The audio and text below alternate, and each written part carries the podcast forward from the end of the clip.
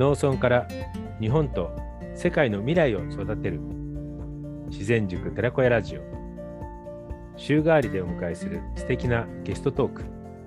今週も群馬県甘楽郡甘楽町からお届けします。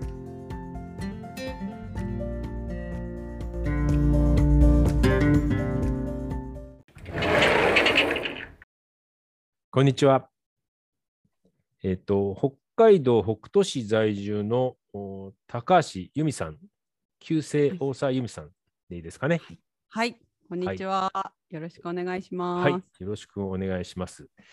で、あの、まあ、ゆ由美さん、ここ、僕が、まあ、由美ちゃんって呼んでしまうんですけども、おはい由美ちゃんは、えー青年海外協力隊で、えーバングラ、バングラディッシュに行ってた。はいはい。で、えーちょっと僕も、おその時の活動の様子は、えーいろんな人を介してこう聞くことはあっても直接由美ちゃんの言葉で聞くのは今日初めてなんで、はい、えーその辺の活動の話をまずちょっとしてほしいななんて思ってますんであの大変だったことも含めてあの、はいおそらくう隊員の人たちもお聞く現役の隊員の人も聞くかもしれないしこれかあら。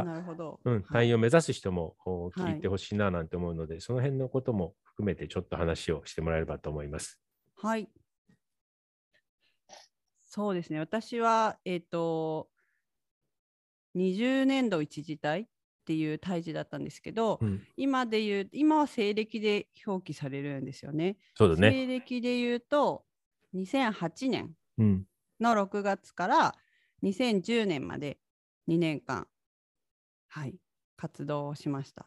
で、職種はせ、えー、と村落開発普及員という、これまた今もう亡きうん、職種で、うん。今はコミュニティ開発そうだね、コミュニティ開発。なってうん、はい、という職種で行ったんですけれども、えーそうですね、もうだから10年以上前の話になるんですね。うん、はい。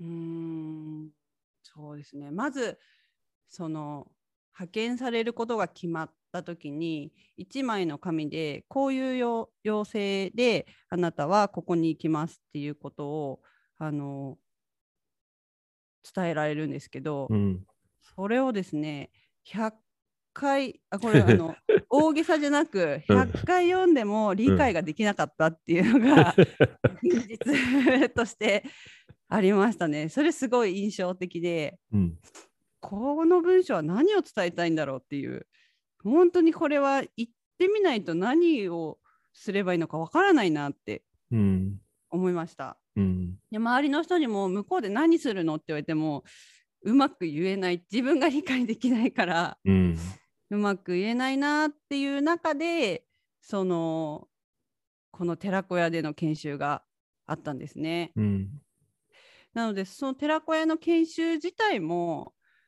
一体私はこの群馬県初めて行くんだけどここで何をするんだろうと思いながら うん、うん、でっかいスーツケースを抱えてあの鈍行列車に乗って、うん、あの着いたわけなんですけど結果として今もう振り返ると あの第二のふるさとになるくらいにそして協力隊活動さらに協力隊活動を終えて帰国してからの活動の礎になるような、うん、すごくこう濃密な2週間を過ごさせてもらったなというふうに思います。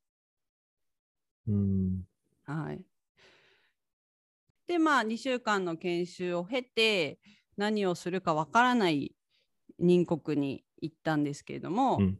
蓋を開けてみると、えー私のイメージしていた、その、僻地でうん、日本人一人でもう、かまどで火を焚き、水は川から汲みみたいな、うん、そのイメージとは全く違うあの環境があってですね、ほうほえーもう10年いや20年以上続いているう、うん、その日本政府とバングラディッシュ政府のあの長いなんていうのかな協力のもとに行われているプロジェクトのうん、中にこうの末端でそのプロジェクトで働いているカウンターパートと一緒にうん、うん、あの活動をしてくださいというないことだったんですね。うん。なので周りには先輩隊員も含めまあバイクで20分圏内くらいにうん。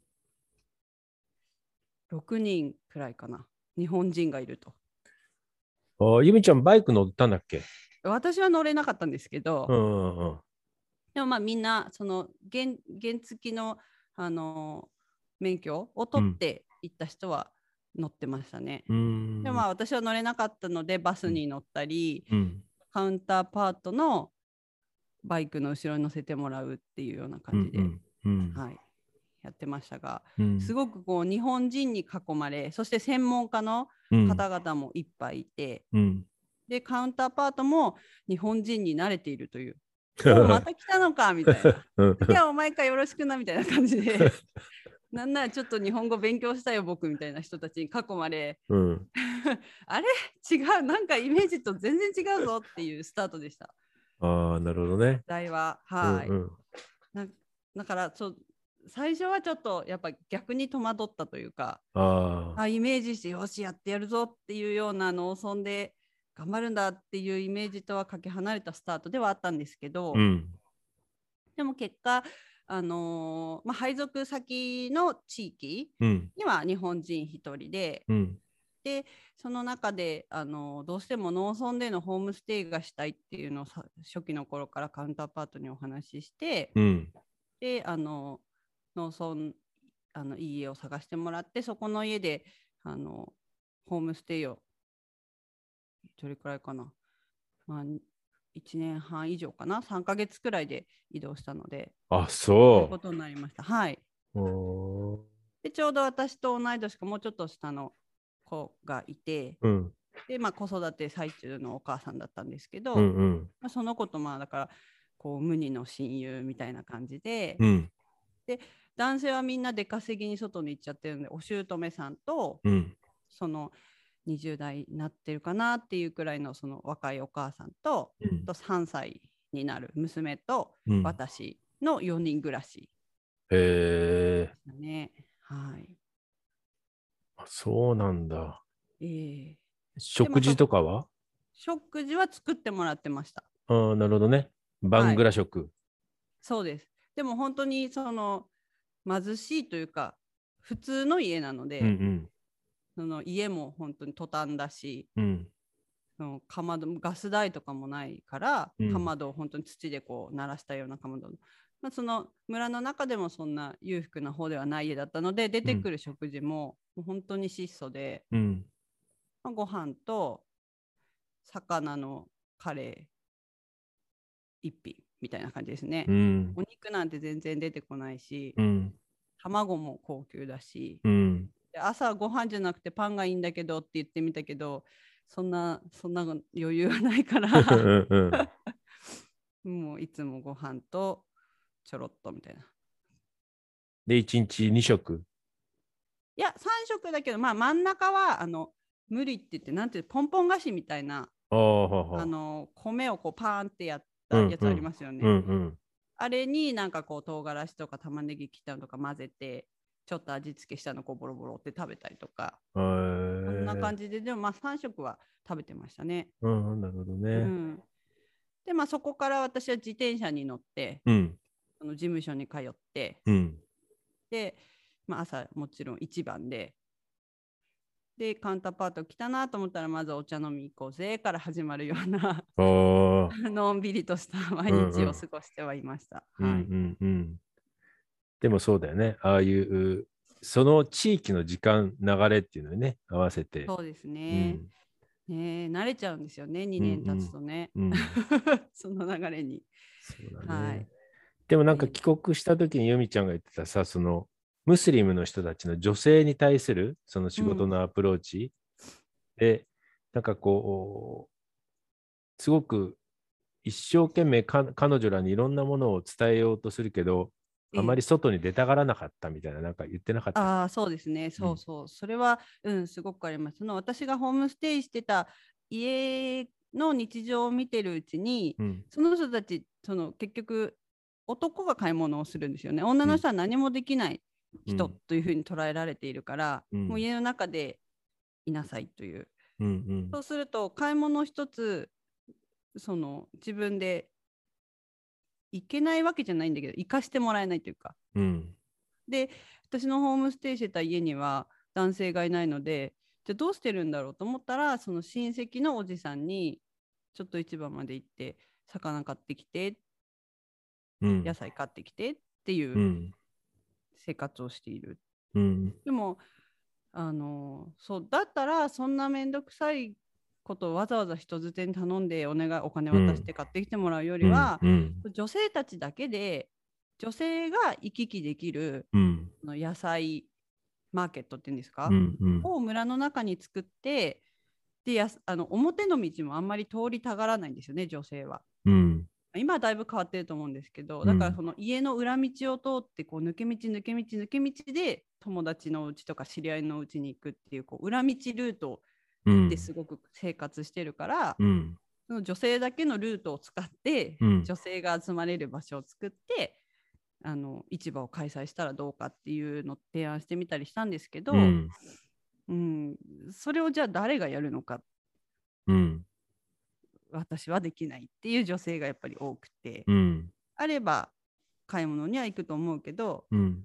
うん、やっぱりそれをこう自分たちでよしやろうっていうふうにはなかなかなれなくて計うん。画倒れになっちゃいましたね。あとはそのそうですね。その結局大事なところには私も女性だから、うん。お祈りの場所含めうんお葬儀の場所含めうん。入れてもらえないっていうこともありました。いくら外国外国人だからある程度は、まあ、うん。君外国人だからいいよって言われることもあるんですけど、うん。大事なところには参加できないもどかしさもやっぱり女性としてうん。感じましたね。うん。でまあそんな中で最終的にうん。見つけたのが、うん。そう本当にいろんなこと俳優石鹸作ってみたり、うん何だろうなんかいろいろやったんですけど、うん。結果としてその家計簿をつけることでうん。そのお金のうーん収入を増やそうっていうことはいろんな NGO がやってくれててうん。であのなんかこうエンエンブロイダリーなんていうのかなあの刺繍とかうん。服を作ったりとか、うん。そういうなんかこう指導とか農業でもうちょっとこう収入を上げようってそういう収入を上げようっていうプロジェクトはいっぱいいっぱいどこでもやってるんですけど、うんうん。それを管理してまああのまあ、活用していくじゃないですけどそうん。のお金の感覚を身につけるっていう部分がすごくこう身についてないような気がしたので、うん。最終的にその2年の任期の後半の部分でうん。日本で普及している家計簿っていうものを、うん。あの使ってみてほしいなと思っていろんな女性に、あのお渡ししてうん。であの普及をしようと思ったんですけどうん。やっぱお母さん層30代後半くらい以上はお金の計算ができないっていうことに気づいてああ、な最初自分で作ったなんかペラペラの紙を持ってって、うん。これに毎日使ったお金とさ入ったお金をあの書いてってで最終的にこう締めれば分かるよとかって教えて使い方を教えるんですけど、うん。次行っても「えああるけど」ってこうタンスの中から出してくれる全然書いてなくて最初の1日2日くらい数字は書いてるけどうん「えなんでやってくんないの?」って言ったら「うんよくわかんないし」うん。でもやってる家があったんですよね。うんうん。でなんで「えできたんだ」って言ったら「そうそう、あの女学校に通ってる娘がやってくれてるからできた」っていうことで、ね。あそっかじゃあその辺の学生さんたちがうん。その概念っていうことに気づくと、うん。大男性が例えば出稼ぎとかいない家の中でも女性がお金の管理をできるようになるなと思って、うん。で最後にその女学校での指導っていうものに入って、うん。でちょっと JICA のそのあのお金も使わせてもらって、うん。なんかあのいろいろ衛生の話とか、うん。なんか栄養の話とかいろんなこう今の日本の家計簿に似たような小話じゃないですけど、うんうんそういうものもこう織り交ぜながら、うん。1年間楽しく家計簿を続けられるようなうん本をちょっと立派なのを作っていただいて、うん。それをこう普及するっていう活動をしてうん。終わりました。はい、なるほどね。すごいな。でもまあね、こういう質問もあるかもしれないけど、2年間でじゃあ自分のやりたいことができたかっていうと、なかなかね、その、そうですね。うん。でそれこそちょうど、うん、ちょうど、うん。もうちょっとやりたいっていうんううんうん。時にうん。気が差し迫ってきてしまって、まあ、延長っていう制度とかもあるので、うんいろいろ考えたりしたんですけど、うん。結局 体が持たなくて、うんうん。村だとお湯もないので、うん。お風呂に入るたんびに風邪をひいてしまうっていう生活がやっぱ1年目はまだ体力があるのか、うん。2年目の最後の冬がすごくそのつ大熱出したりとかなんかこう、うん。体調不良がすごく続いてしまって、うん。でこうちょっと任期を延ばすことを断念したりうん。あとはその同じようなことに気づいた NGO がうん。海外の NGO がうん。ちょうどその女学生に向けて家計簿なんか他の人もそういうの言ってたよっていうのを女女女学生に聞いて、うんうん。でその NGO の本部に行って私こういうのを作ってみたんですけど、うん。なんか一緒に普及してもらえませんかっていうふうに声をかけたりしたんですけど、うんうんうん。もうそれも任期が終わり1ヶ月前とかでうん。もう全然間に合わなくて、うん。ああじゃああとはよろしくみたいな感じでうん。そのなんか手動でやってくれてた女の子にうん。お願いした、して帰ることになっちゃいましたねやっぱり。なるほどね。う。ーん。もうちょっそとね。気づくのが遅いって思うけど どうしてもなんかこういろいろやってみて手探りでやってっていう感じです。でもまあね、その状況、その地域のね、うん。なんかニーズをしっかり自分でこうね、受け止めない限りはね、はい、うん、だから最初にもう行ってすぐにスタートできるなんていうのは、ね、あんまり考えられないなって。そうですね。ね私の場合はその環境的に日本人に慣れてるカウンターパートさんだったので、うんすごくやりやすい部分はあったと思うんですよね。いろいろこれやってみたいって言ったらじゃあやってみればって言ってくれる土壌があってのうんこれだったんですけど、うんまず「君誰日本人派?」っていうところから入ると、さらに、うんその日本人を理解してもらうっていうところから入るか大変じゃないかなと思います。そうだね。うんそっか。まあでもね、がむしゃらにじゃあ過ごした2年間だったわけだね。そうですうね。んそっか、体力的に、俺は逆だったんだよね。行って半年ぐらいまでになんかもう、うんもう毒虫に刺されるわ、なんだかんだもう入院してね。はいはい。で、それに慣れて、ようやくその後はもう向こうの人と同じような。うーん。うん、だけど、俺の場合は一人住まいだったからね、あのまあ自由にいろいろなことはそういう意味ではね、食べたい時に食べるとか、まあもちろん監視の目はあったけど、村の子供たち。みんな見てますよね。うん、缶詰とかね、もう、お前あれ食べたろとかさ、匂いで子供寄ってくる。もうゴミ箱の中まで全て見られてるみたいなさ。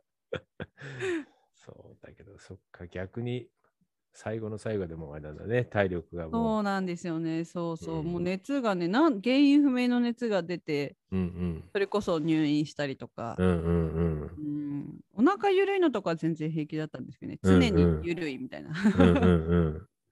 そっか。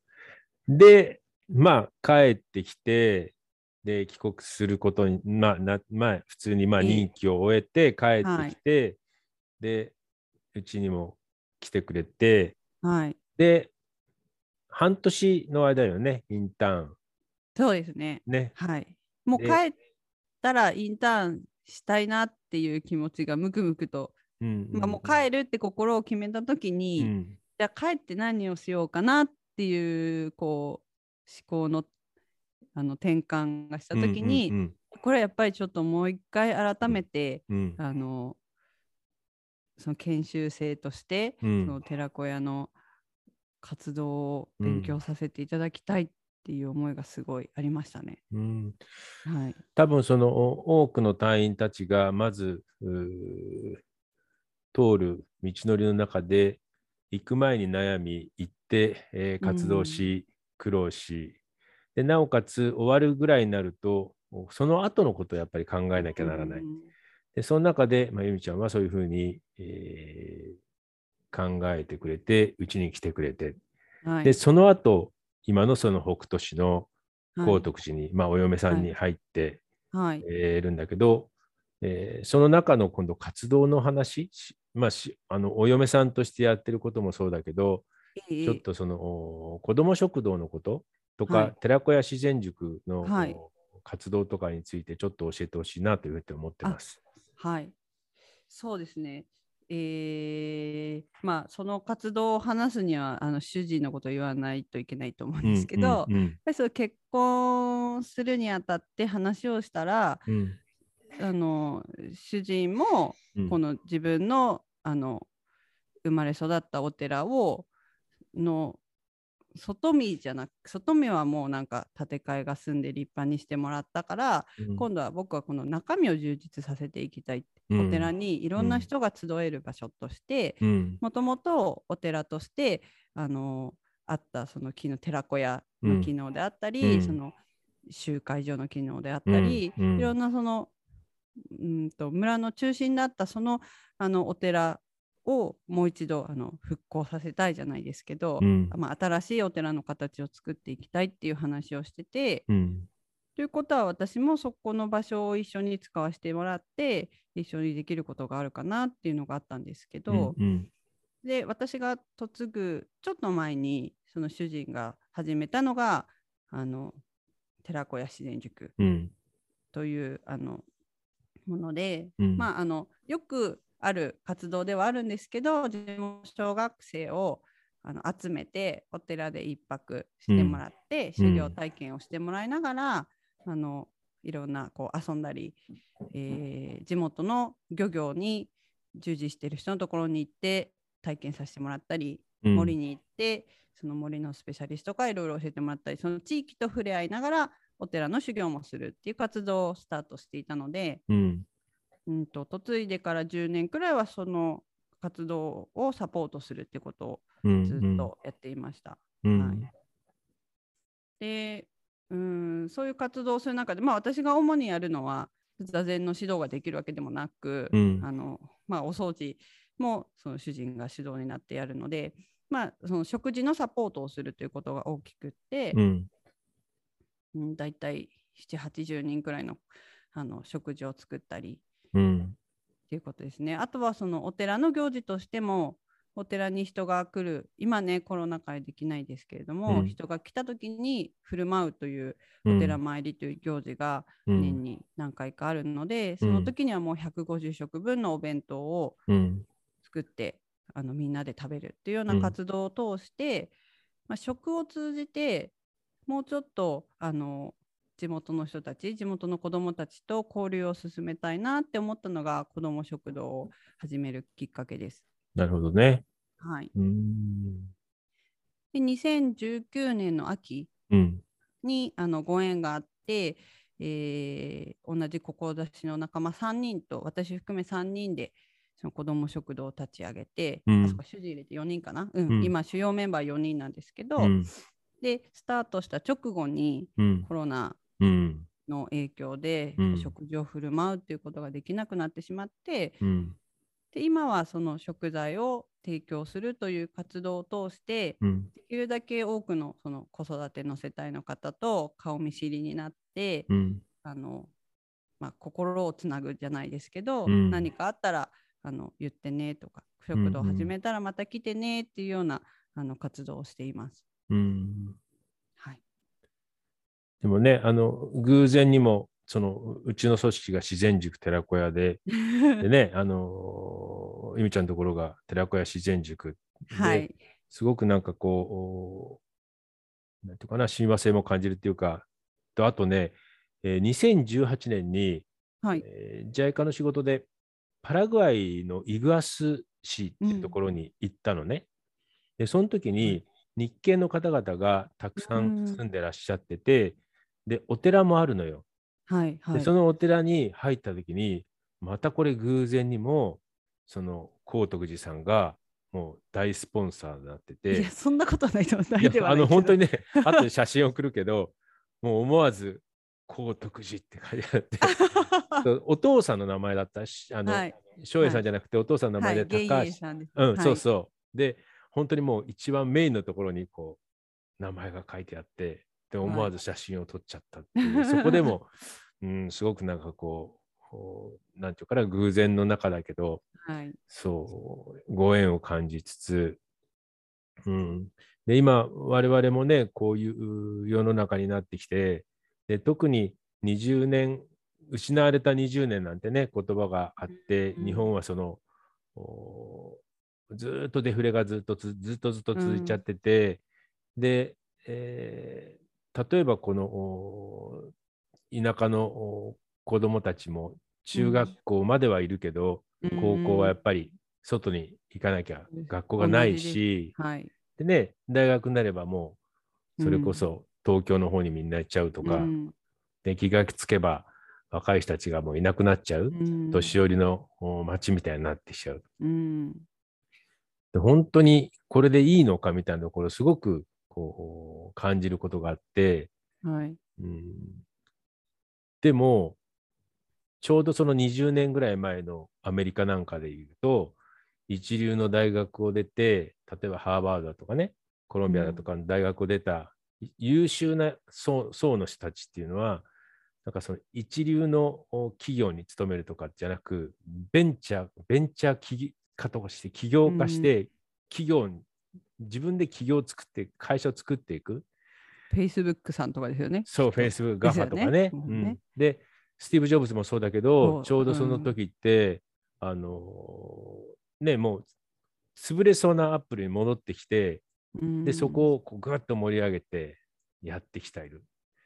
で、それがぐーっとこうアメリカの経済を押し上げて、気がつけば、時価相場のその価格の差がもう日本と雲泥の差で、うんで、で、日本はどうなんだみたいなことを考えると、うんで最近、由美ちゃんも知っているように、あの例えばカズマだとか、うん。あの浅井君っていうね、うん。やっぱり浅井君はネパールの、うん、うちの卒業生ネパールの浅井君とかね、あと森さんは直接はまああれかもしれないけど、こうオンライン上であったかもしれないけど、うん。森さんなんか、えーとかが逆にこう入ってきて、まあ一次産業なんだけど、第一次産業農業なんだけど、でもベンチャー的な農業に切り替えて地域を元気にしていくっていうことが、これからの日本はすごく大事なんじゃないかなと思ってて、うん。で、由美ちゃんのところのその活動、お寺さんとしての活動も、やっぱりその翔英さんが言うように、こう、本当の昔のそのお寺の活動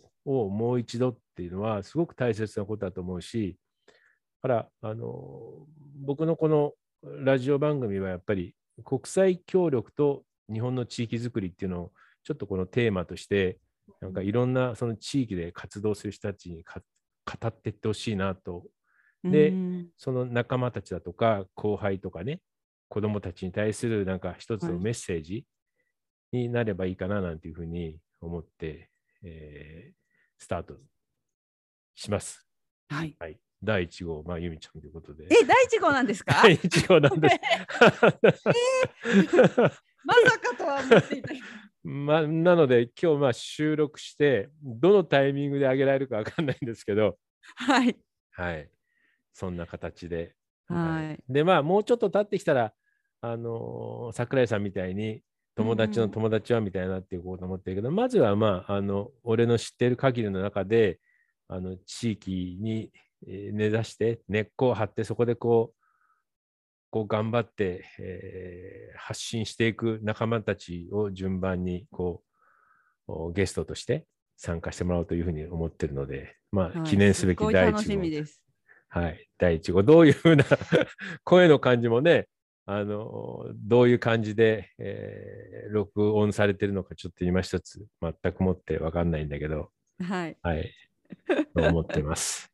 はい。はい。まあ、すまあ、最後にちょうどいい時間かななんて思うんだけど、ゆみちゃんからもしあれだったら、こう、聞いてくれるリスナーの方々にもしこう、メッセージがあれば、ぜひとも地域づくりのことでもいいし、将来のことでもいいし、あのそうだな、あ次のそのお世の中を担っていく子どもたちでもいいし、最後にちょっとメッセージをいただければというふうに思いますが。